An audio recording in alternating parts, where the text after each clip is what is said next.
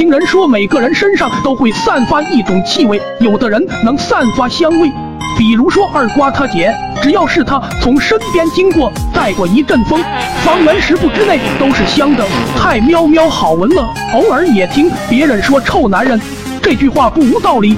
只要我爸回家脱鞋，一股鲱鱼罐头味袭来，特别上头。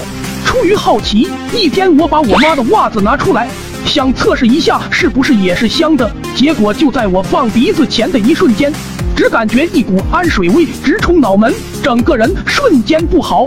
这个估计跟毒气弹差不多，差点自己把自己毒休克。我爸那个是明臭，我妈这个是暗臭。女人的伪装真的是太可怕了。我凑近自己的脚闻了一下，感觉还好，有股淡淡的麦芽香，应该是我还没进化完全。我又打听各种偏方。希望能跟二瓜他姐一样走路带香。当我得知有种菜叫香菜，硬着头皮吃了几大把以后，拉的翔都是绿油油的，身上也没香。我又没了办法，我找二瓜向他打听，他姐平时都吃啥？二瓜告诉我，他姐喜欢吃面。我心想这吃面也没啥呀。不过二瓜的一个细节引起了我的注意，他说每次他姐吃面都要就着大蒜一起吃。我知道了。大蒜有味道，肯定是大蒜的原因。大蒜被吃之后易消化，原来的味道估计就转变成了香味。